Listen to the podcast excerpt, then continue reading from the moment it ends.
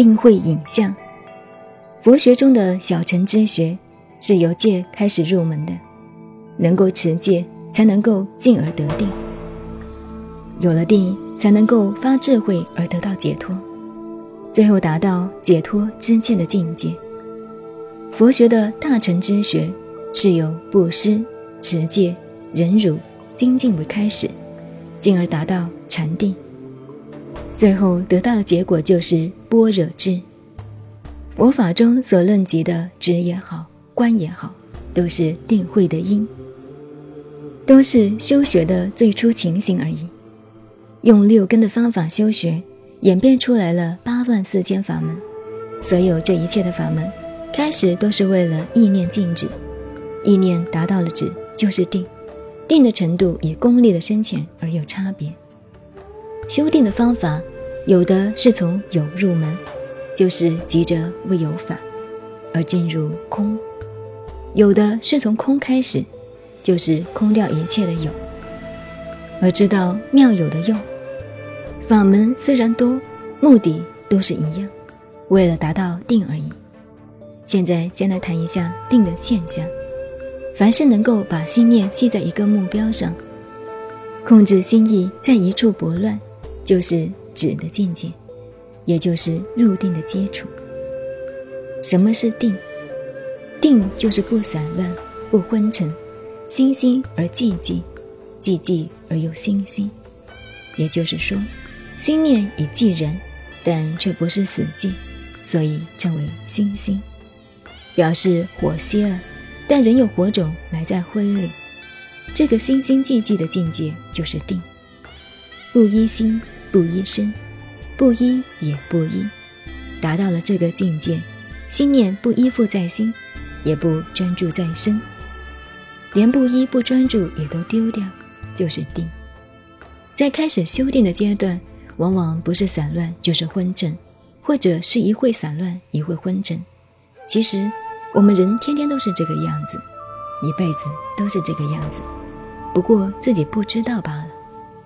下面先讨论散乱和昏沉两种现象。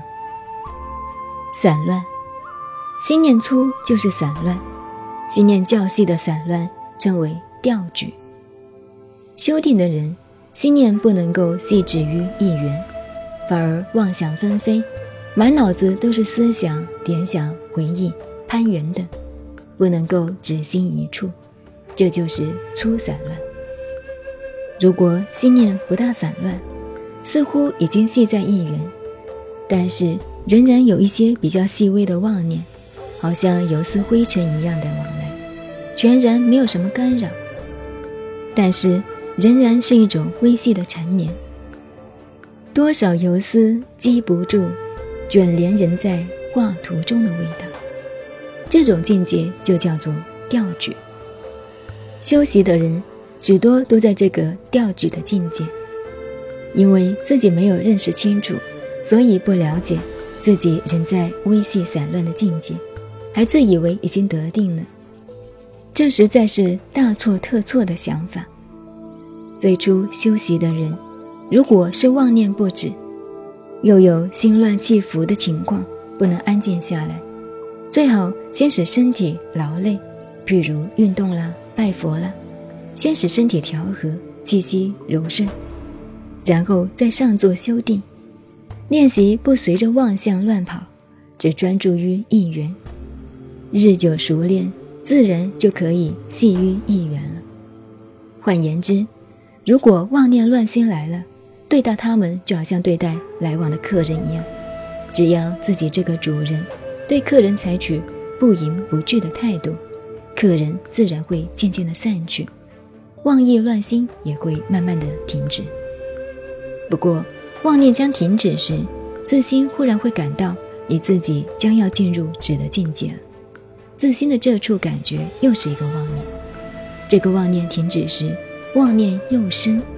这样周而复始，妄念来来去去，就很难达到止的境界了。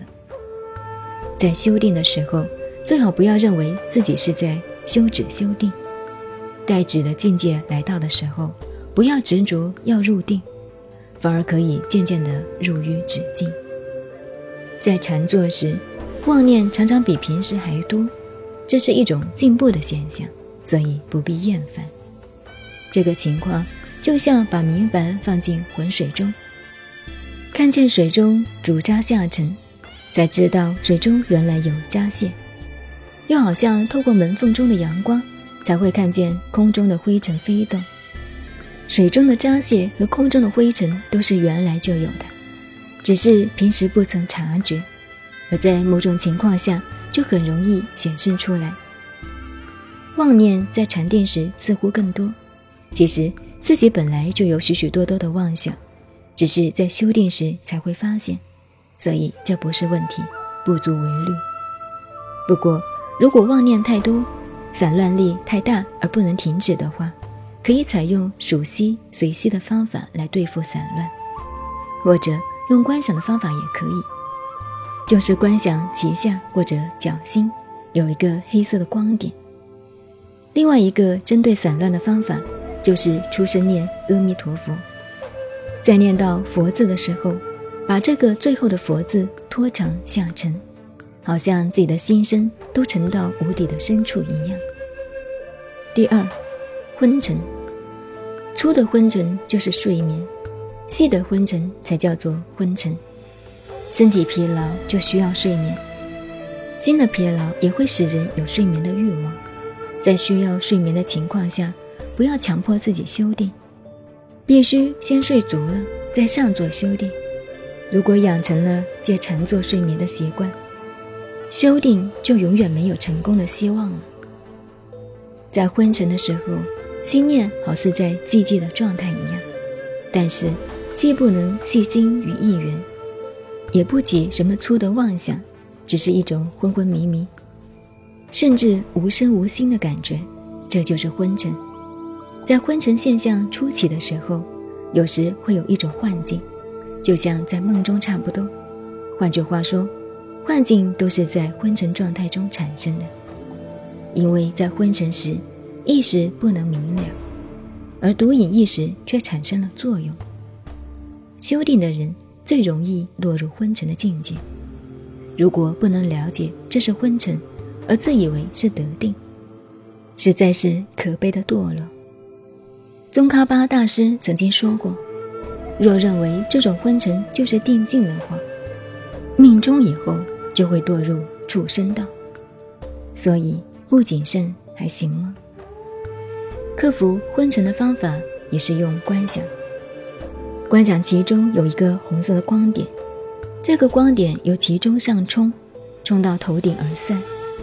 另外一个方法就是用尽全身的力气，大呼一声“呸”，或者捏住两鼻孔，忍住呼吸，到忍不住的时候，极力由鼻孔射出，或者洗个冷水澡，或者做适当的运动。一个练习气功的人，可能不容易有昏沉的现象。有人认为昏沉就是玩空的境界，那也不对的。玩空是木然无思念，类似白痴状态。当散乱昏沉没有以后，忽然在一念之间，心止于一元，不动不摇。这时一定会产生清安的现象。有人是从头顶开始，有人则是从脚心发起。从头顶开始的人。只感觉头顶上一阵清凉，加醍醐灌顶，然后遍灌全身，心念在止境，身体也感觉轻软，好像连骨头都融化了。这时候身体自然挺直，好像一棵松树，心念及所缘的外境都是粒粒分明，十分清晰，也没有任何动静或者昏沉散乱的现象。到了这个清安的境界，自然喜悦无量。不过时间或久或短，清安现象还是容易消失的。另一种从脚心开始的，先感觉暖或凉，渐渐上升到头顶，好像穿过了天空一样。从足下开始的清安，比自顶上开始的更容易保持，不易消失。儒家说：“境中无物，皆有春意；外物静观，皆自得。这个境界就是从清安中体会出来的。到达了清安的境界后，修习的人最好独自居住在安静的地方，努力上进。如果又攀结了许多外缘事物，不能继续努力，清安就渐渐消失了。如果继续努力修持，就会发现，在不知不觉中，清安的现象变得淡薄了。事实上，这个现象并不表示清安消失了，而是因为长久在清安中，不像初得清安时那么明显而已。就好像吃惯了一种味道，再吃就不会像头一次那样新奇罢了。从这个清安的境界，再继续用功，不要间断，定力就坚固了。这时候就会感觉到清清明明，全身的气脉也有了种种变化。如感觉身体发暖发热等难以形容的微妙感觉，这就是内处妙乐之趣了。到了这个程度，才可以断除人世间的欲根。当体内气机最初发动的时候，生机活泼，体内阳气周流全身。如果忘记了把心念系缘一尽的话，性欲必定旺盛起来，这是十分危险的事。要非常谨慎自处才行。过了这一步险路，再往前迈进，就发生了顶降，也就是超过了暖的更进一步。此时，气息归元了，心止静寂，因为这是三昧界不许说的范围，很难用言语文字说明，并且修习过程中的各种身心变化，都需要知道对付的方法才能够成功。这是属于闭界范围，在此也不加讨论。修定的人到了这个程度，可能有气住脉停的现象。其他学说对于气住脉停的现象都有详细的描述。邵康节的诗中说：“天根月枯常来往，三十六宫都是春。”这个境界听起来很容易，但是真要能够达到这个程度。却不是一件容易的事。如果真的达到了这个境界，在继续位于定中，就可以发生五种神通。在五神通中，眼通是最难发起的。一旦发起了眼通，其他四种神通也就相继的发起了。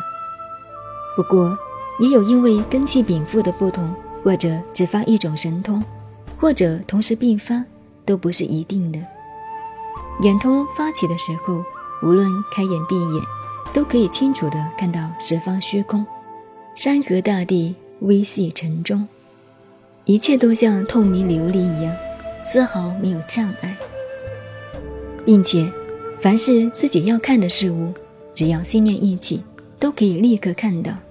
其他的神通也是一样情形。修行的人在定心没有到达顶点，智慧没有开发之前。忽然发起了神通，就很容易跟随着神通而妄念流转，反而失掉了本性，弄得修正的目的也丢了。如果再用神通去迷惑人，就是进入魔道了。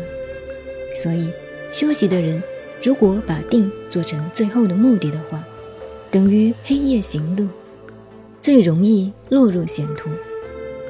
这是魔道之外的三岔路口。不能不特别小心。有些人也许不发神通，但定心坚固有力，可以控制自己的心声，随意停止气息或者心脏的活动。例如印度的婆罗门、瑜伽术，以及中国练气合一之剑术等，都是到达了这个定境，用控制身心的方法去震惊世人，造成奇迹。不过。能够达到这种程度，非排除一切外物，经过很多岁月的专心努力是不能成功的，绝对不是侥幸可成的事情。佛法的中心定慧之学，以定为基础，在得到定以后，连这个定的念头也要舍弃，而住于一种生灭灭己、寂灭现前的境界。这时，一切的生和灭都灭掉了，连身心都没有了。何况身心所达到的境界，当然也都灭掉了。因为这个可得的境界，就是心所所生的，是属于生灭的范围。既然是生灭的范围，当然就是虚妄。所以《楞严经》中说：“现前虽得九次地顶，不得漏尽成阿罗汉，皆由执此生死妄想，误为真实。若能舍掉定相，位于寂灭之中，性空就呈现了。这是小乘的目的果位，破除了我执，而到达人空的境界。修习大乘菩萨道的人。”连小乘所达到的这个空寂也要舍弃，转回来反要去观，观一切假有实幻的生灭往来，缘起无生，成为妙有之用。最后还是要不住不着于任何境界，也就是说，既不执着空，也不执着有，更要舍离中道，不即不离，而证得等觉和妙觉的果海。证得了等妙二绝之果，才知道一切众生本来就在定中，根本用不着去修正这个空。佛所说的这一大藏教，就是这个问题，用不着再多啰嗦了。话虽如此，如果没有定，就失去了基础，只会说理，不能够亲证这个理，只能算是钱会狂见，只能随着水顺流。不能够反流，也就是说，自己不能做主，都也是虚妄不实的。许多人学问通达古今，嘴上说的头头是道，好像舌头上伸出一朵莲花一样美妙，可是却没有半点功夫。如果只会说理，就算说的完舌点头也没有用处，只不过是赞扬自己，损毁别人，哪里是什么佛心？古德说：“说得一尺，不如行得一寸。”所以学佛的人必须痛加反省，戒除这个只能说不能行的毛病，要按照五层阶梯之学而努力，这是必须的步骤。愿与大家共同勉励努力。